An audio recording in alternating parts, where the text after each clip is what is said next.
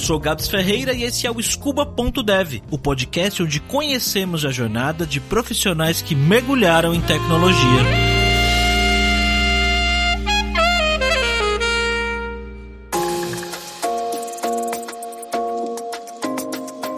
João é de uma cidade interior de São Paulo chamada Itapetininga. Ele sempre gostou muito da vida lá. Tanto que quando ele passou para fazer computação na Federal do Paraná, ele até foi, só que depois de pouco mais de um ano ele sentiu muita falta da vida em Itapetininga, dos amigos, da família e acabou voltando. E aí ele foi prestar alguns outros vestibulares e acabou passando em engenharia agronômica na USP. Ele achou que não tinha muito a ver com as coisas que ele gostava, tecnologia e games. Só que ele foi cursar mesmo assim, afinal é a USP, né? Acabou que ele descobriu uma maneira de envolver o que ele gostava, a tecnologia, a computação, com a agronomia. E aí acabou conseguindo a sua primeira oportunidade na área. A primeira experiência profissional que eu tive foi na Somo, que é uma empresa de processamento de imagem, né? Eles pegavam imagens de drone e eles tiravam a, a imagem de drone de canavial. Então esse canavial ele tinha as linhas certinhas plantadas e a gente precisava retirar, de acordo com a imagem de drone, os pontos de onde a gente tinha cada toceira de cana para que depois a máquina passasse com o piloto automático colhendo tudo certinho. Então a gente tinha que fazer a análise dessa imagem e retirar onde era o centroide de cada pezinho de cana para auxiliar o piloto automático. Então essa foi a minha primeira experiência. Era mais com a parte parte de SIGs, né, de Sistema de Informação Geográfica, um pouco aliado com programação, porque o QGIS, que era o que a gente utilizava, é com Python no background, né? Então a gente tinha que saber um pouco de Python. Eu tô um pouco só confuso com relação à, linha do tempo. Eu tô com o seu LinkedIn aberto aqui e o seu o gráfico que você mandou para mim da sua da sua trajetória profissional. Você começou a engenharia no Paraná, cancelou, voltou para Itapetininga, passou em engenharia agronômica, certo? Foi aí que você realmente realmente começou a ter a sua primeira experiência profissional. Exato. Na agronomia eu tive a minha primeira experiência com computação. E nessa época você. O que você trabalhava no dia a dia? Que tecnologia você utilizava? Então, eu era primeiramente aluno de graduação, né? Essa era para ser e foi, né, a minha prioridade principal. E em segundo plano, a gente pode ir desenvolvendo junto alguns estágios, contanto que não comprometa a nossa carga horária principal, que é de ser aluno de graduação. Então, nesse tempo livre, como eu participava do, do grupo de GEMAP, a gente tinha contato com algumas pessoas que tinham empresas voltadas para o ramo de tecnologia tecnologia. Então a primeira experiência foi na Somo, que era justamente processamento de imagem para obtenção de linha de plantio de cana, né? Principalmente. Depois começaram a mexer com citros e outras culturas, mas a primeiro momento era cana. A segundo momento, eu fui chamado para ir como pesquisador para a Universidade Estadual de Oklahoma. Lá também era bastante pesada a parte de processamento de índices vegetativos e imagem também. Então eu fui para lá, basicamente trabalhei com isso, bastante programação experimentação a campo também. Aí mais com R. Você já tinha viajado para fora antes? Como é que surgiu essa oportunidade aí? Só para turismo, na verdade, mas daí essa oportunidade surgiu por intermédio de um professor meu, que era meu orientador até então, da parte de agricultura de precisão. Ele arrumou, descolou para mim esse intercâmbio nos Estados Unidos, e daí eu fiquei lá por seis meses regressei ao Brasil. Quando regressei, eu já consegui estágio em outra empresa, que era em Séries, que é uma empresa que presta serviço de agricultura de precisão para grandes grupos grandeleiros, enfim. E lá eu comecei a ter, daí na prática, que mexer com processamento de dados. E eram quantidades absurdas de dados. Imagine uma colhedora que um sensor que pega uma frequência de 1 Hz, ou seja, um dado a cada segundo, produtividade daquela lavoura. Então a gente tem muito dado, precisa ser processado, e daí eu comecei, de fato, a mexer com programação mais hardcore, assim, não só em SIG, mas também em linguagem de programação, que era basicamente R Python. Agora eu fiquei curioso, como é que foi essa sua experiência lá fora, cara? Foi tranquilo? Imagino que que você já falasse inglês e, e, tudo mais, né? Ou não? Eu falava inglês, sim. Eu tinha feito escola de inglês aqui no, no Brasil mesmo por algum tempo. Minha experiência lá foi muito positiva. Eu aprendi bastante coisa, principalmente no quesito de cultura deles. A gente pensa que não vai ser tão divergente, até porque ambos estão no Ocidente, mas não, é muito diferente. O nosso jeito brasileiro, mais caloroso, do jeito deles. Isso foi o que eu diria que foi o principal choque. Mas, assim, também o jeito que eles conduzem a agricultura é toda diferente. A estrutura que as universidades têm lá, principalmente de aporte financeiro, é bem divergente do que tem aqui no Brasil. E também a parte de cultura deles ser voltada a dados, eu percebi que, pelo menos aonde eu estava, na USP a gente estava um pouco à frente. Isso eu podia concluir facilmente. O único ponto negativo era o frio, que era um absurdo. Até para mim, que sou de tapê, era bem frio. Imagina. E nessa época, você já sabia programar, já? Como é que foi a programação na sua vida? Eu fui aprendendo muita coisa na raça, fuçando na internet, Stack Overflow me guiou por muito tempo aí, até eu conseguir andar um pouquinho nas próprias pernas. Existe na, na Exalc algumas iniciativas de cursos, e num desses cursos que eu fui fazer era basicamente de processamento de dados geral no R, usando o Tidyverse, e lá eu conheci quem é hoje o meu chefe na Suzano, na parte ciência de dados, e eu pude aprender muito com ele nesse primeiro curso, e já tive uma boa noção. Inclusive, curiosamente, o professor de Machine Learning da Alura também estava nesse curso, que é o Thiago, né? Na época ele era funcionário da Whirlpool. A gente fez esse curso juntos, eu pude aprender bastante coisa, então foi o primeiro contato. Mesmo assim, era um curso que a gente teve que era para processamento de dados florestais, e eu mexia bastante com agricultura de precisão, então, por mais que o processamento seja similar, os dados são um pouco divergentes na aplicação deles. Daí eu comecei a, na raça, pesquisar, até que eu cheguei a alguns cursos e a Alura pôde me ajudar bastante nesse caminho. Antes de perguntar para você sobre a Lura, o que você estudou com a gente, etc., eu acho que tem uma coisa que eu deveria ter perguntado lá no início e que você está falando e eu não, não tenho certeza se eu sei o que é até agora, que é o que, que é agricultura de precisão, cara. então, vamos considerar que quando a gente tem um, uma propriedade agrícola, ela não é uniforme de maneira geral. A gente tem variabilidade inerente no solo e isso às vezes é de uma distribuição espacial de metros. Então pensa, se a gente tem uma coisa que não é uniforme, faz sentido a gente aplicar o fertilizante de maneira uniforme? A gente vai estar tá aplicando mais aonde não precisa, às vezes menos aonde precisa. Então, o que a gente precisa? Fazer o estudo, a amostragem de solo e compreender como que é essa variabilidade espacial do solo para aplicar o tanto de fertilizante correto. Não só o tanto de fertilizante, mas o tanto de inseticida, herbicida e assim por diante. Então, basicamente, é fazer uma agricultura orientada a dados. Você falou que teve um momento, então, que você resolveu ir atrás de estudar mais programação, aprender mais sobre dados e tudo mais. Teve um momento específico que você resolveu tomar essa decisão ou foi uma coisa que foi acontecendo? Durante a minha estadia estadia nos Estados Unidos, como eu disse, como é tudo voltado a dados, a gente precisa compreender grupos, agrupamentos que tenham dentro desses dados. Então, achar uma zona que seja mais fértil, uma zona que seja menos fértil, assim por diante. Faz muito sentido o conceito de clusterização nesse viés. Então, eu pensei, bom, eu vou precisar em algum momento me interar sobre o que é machine learning, são técnicas de aprendizado supervisionado assim por diante. Eu sei que vai ser muito útil para a minha carreira, não só para pesquisa, mas também a carreira profissional. E eu comecei a pesquisar como que eu poderia aprender mais sobre isso, quais eram os canais que tinham, porque na a USP, infelizmente, não tem muito essa iniciativa, e quando tem, é na USP da Poli ou na USP de São Carlos, então não era algo totalmente disponível na Exalc em si. Nessas pesquisas, eu já ouvia o Nerdcast há muito tempo, sou muito fã do, do Jovem Nerd, e por lá eu acabei ouvindo o Nerdtech, conhecendo o Paulo Silveira. Daí, conhecendo o Paulo Silveira, eu soube sobre a imersão de dados. Eu não lembro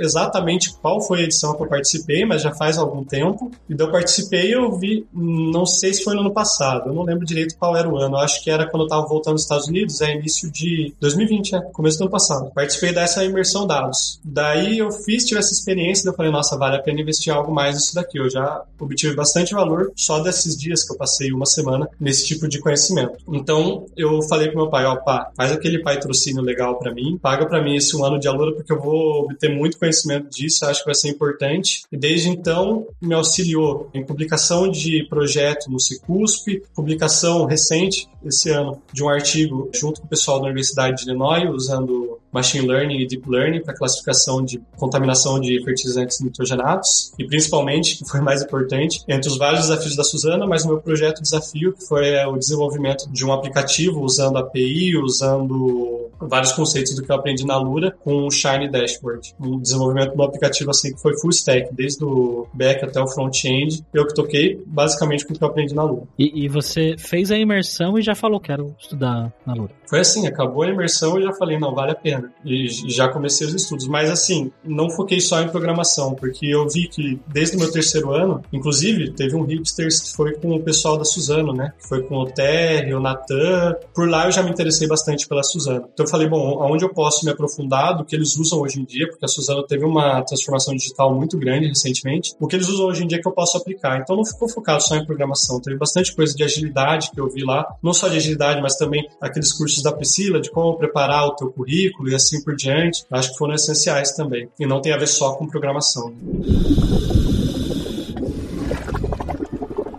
E você tem alguma metodologia específica para estudar, tanto na Lura quanto em outros lugares? A galera que assiste aqui os nossos vídeos, escuta os podcasts, eles têm muita curiosidade de saber como que é a rotina de estudos das pessoas, como que você se organiza para estudar. Você tem alguma coisa específica ou só vai? É, eu recebi no início do, do programa com a Lura, acho que foi por e-mail mesmo, o pessoal da Lura me mandou um vídeo que era do Guilherme Silveira explicando como seria o jeito mais ideal de estar estudando. Então não é você se focar em um assunto e ficar, por exemplo, só machine learning, vai chegar uma hora que você está pilhado já com isso, não consegue absorver muita coisa a mais. Então eu criei para segunda a sábado, dando descanso no domingo, temas diferentes. Então um dia eu aprendi agilidade, outro dia eu aprendi um pouco de VBA, no outro dia um pouco de Python, outro dia um pouco de R, assim por diante. E eu que para mim foi o jeito que foi bem produtivo, porque se eu ficasse só focado, por exemplo, em cálculo, eu ia aprender cálculo durante segunda e terça. Na quarta-feira eu já ia estar tá mais sobrecarregado disso e não ia absorver tanto. Eu achei que esse vídeo do Guilherme foi bem enriquecedor para mim. Vou deixar o vídeo aí na descrição para quem quiser assistir. Como é que surgiu a oportunidade na Suzano especificamente, cara? Você ouviu o podcast e você falou que era trabalhar lá?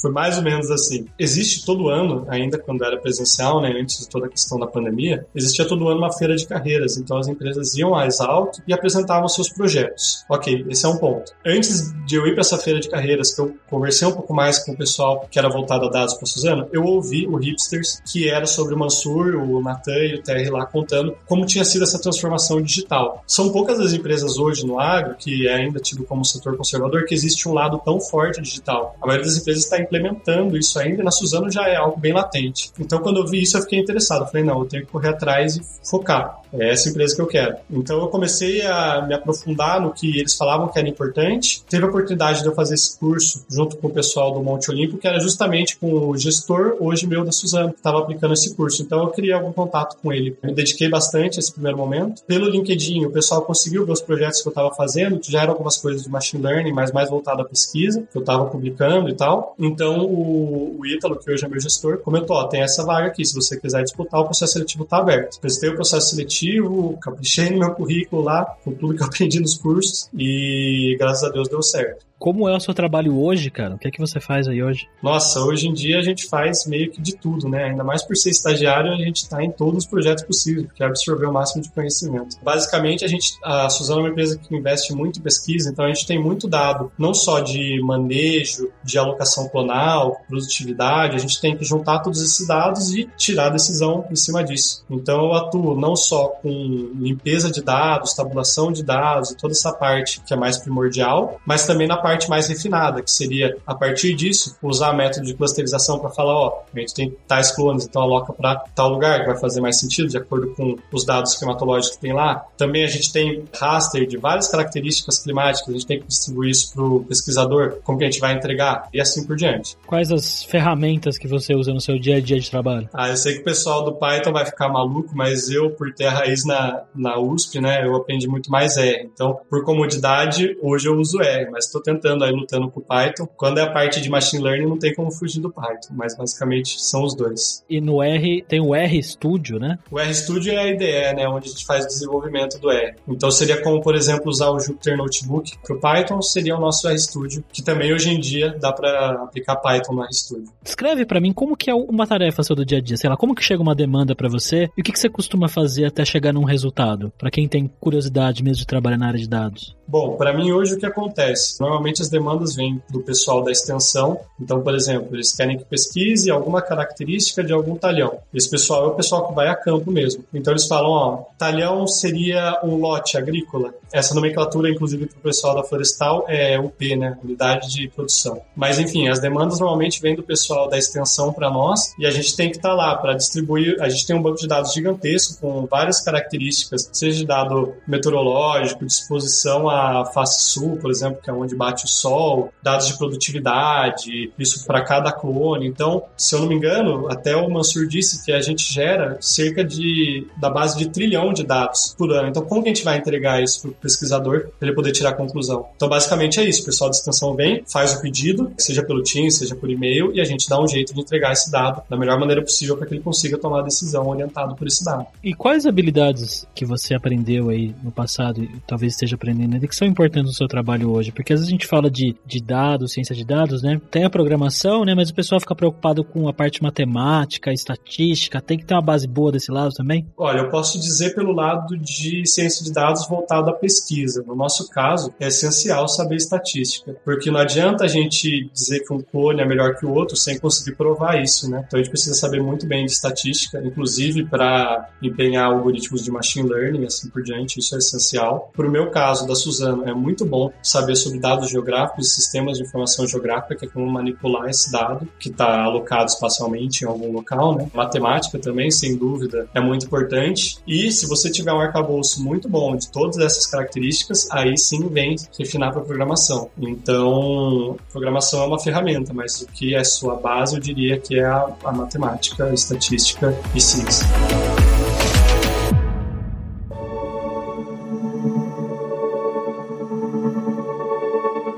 E, João, teve alguma coisa que você aprendeu fora programação, matemática e estatística que você acha que fez diferença na sua carreira para estar onde você está hoje? Eu achei que fazer os cursos de metodologia ágil foi bem interessante para mim. Me auxiliou a otimizar bastante meu tempo. Não só como gerir um time, porque isso eu ainda não faço, mas como gerir os meus próprios projetos, como empenhar meu tempo de maneira mais inteligente para que eu consiga produzir mais. Então, empenhar o que é a metodologia ágil, seja pessoalmente mesmo, já me auxiliou demais. E também valores que o pessoal chama de soft skills, né, que a gente aprende na Alura. Então seria como se portar estando numa corporação tão grande como é a Suzano, né? Até então eu tinha trabalhado em startup, em empresas menores, então a gente tem que ter um arcabouço dessas soft skills também, que também foi aprendido na Alura e tudo mais. Hoje você tem que lidar muitas pessoas no seu dia a dia do trabalho, cara. Você falou que Suzano é uma empresa gigante, né? E você tem que lidar com muita gente todos os dias? Então, a gente é uma empresa gigante, mas que está muito bem estruturada estruturada. Então, eu basicamente vou estar em comunicação mais com o pessoal da gerência de pesquisa, que também é a minha gerência, especificamente com o pessoal de metadados e modelagem ecofisiológica, que é o setor que eu estou. A rigor, o que, que é? A gente concentra todos os dados que são gerados e tenta fazer modelagem numérica em cima deles. Então, é mais com esse pessoal e com o pessoal da pesquisa que vai a campo que eu tenho que ceder dados para eles. O resto, tem todo o pessoal de digital que está suprindo dados a eles e assim por diante. A gente está mais voltado para a área de pesquisa. Tem um plano de carreira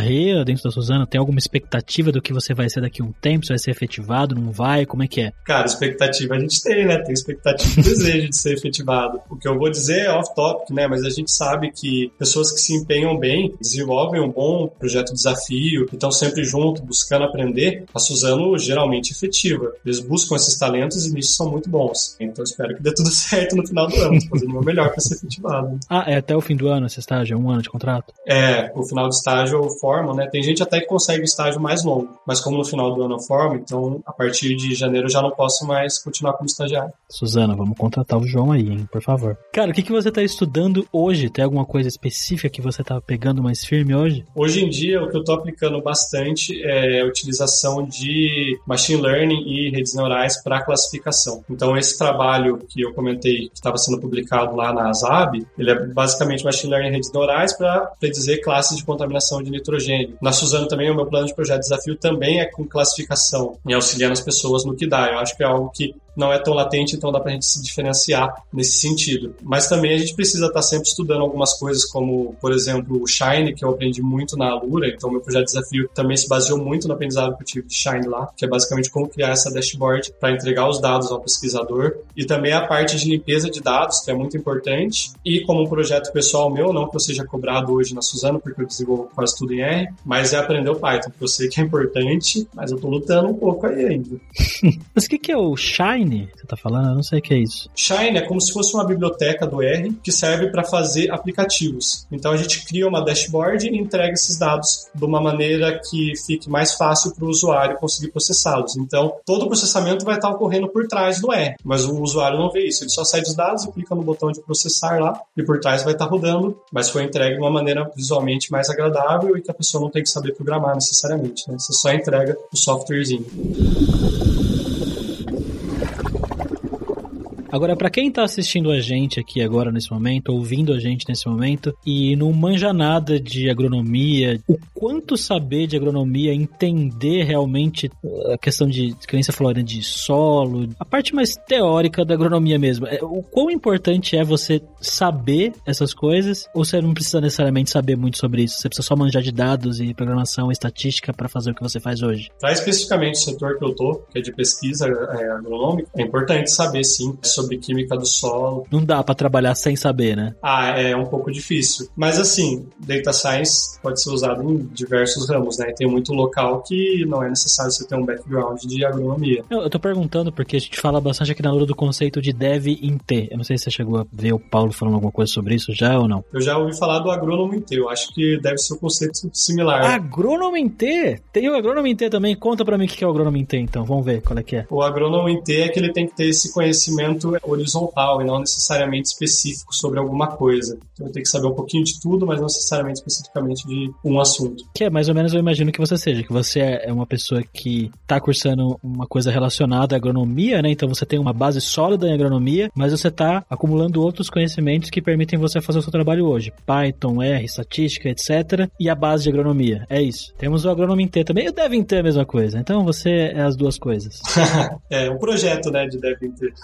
Projetos devem ter. Que conselhos você dá para pessoas que estão aqui nesse momento com a gente, nos vendo, nos ouvindo, que têm vontade de entrar aí na área de dados, né? O que, que você já passou aí na sua carreira que você fala, olha, isso aqui é importante? Como vocês viram, minha carreira ela não é totalmente formulada para ser um engenheiro da computação. Comecei como um engenheiro agrônomo. Então, basicamente é, se você quer, não fique preso à ideia de que é só quem é cientista da computação que vai conseguir fazer ciência de dados. Não, você pode aprender, você pode fazer curso, e isso é aplicado para diversos ramos. Eu acho que até para minha carreira é mais importante que eu seja engenheiro agrônomo do que cientista da computação para trabalhar com ciência de dados voltada à pesquisa. Não tenha medo, crie sua rotina de aprender cada dia um assunto e se aprofundar em estatística, em cálculo, em programação. Eu acho que isso é, é essencial. E dá a cara tapa, faz desafio no Kegel, participa dos desafios que tem da Alura também, que acontecem direto aí, e busca, corre atrás que dá certo. João, e você tinha comentado que parece que você está desenvolvendo um tal de projeto desafio aí dentro da Suzano. Você pode contar um pouco mais sobre isso? O projeto desafio da Suzano é o seguinte: quando você entra no estágio, você tem uma missão, digamos assim, de ao final do seu estágio entregar algo que agregue valor à companhia. Isso é o seu projeto desafio. Existem premiações até para isso, mas a ideia é você desenvolver um desafio do começo ao fim. O meu projeto desafio foi proposto pelo meu gestor e era basicamente uma plataforma para pegar os nossos dados da base de dados, que a gente tinha muito dado geral, e entregar isso de uma forma que fosse mais palpável para o pessoal da pesquisa, que ajudasse eles a tomar decisão. No começo do, do meu estágio, eu não sabia absolutamente nada de Plumber, que é como construir API no R, e nada de Shine, que é como construir dashboard no R. Tudo o que eu desenvolvi foi fazendo curso na Lura, um curso de Shine Dashboard que tinha lá. E eu empenhei e graças a isso consegui fazer uma dashboard que ficou bem bonitinha de interação com o usuário. Os meus chefes gostaram bastante, o pessoal da pesquisa adorou, vai facilitar muito a vida deles e vai agregar muito valor para a companhia. Eu saí de total zero de Shine e de Plumber para conseguir desenvolver uma aplicação que foi, digamos, full stack, desde o back-end, que era API, até o front-end, que era como aplicar esse Shine Dashboard.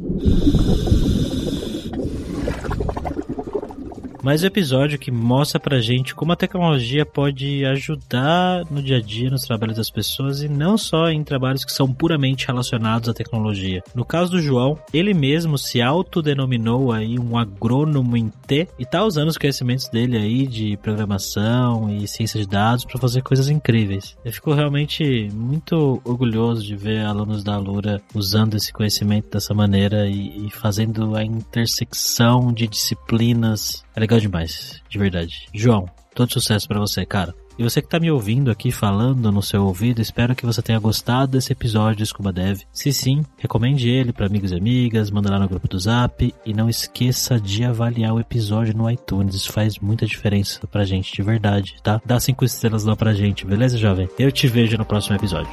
Tchau, jovem!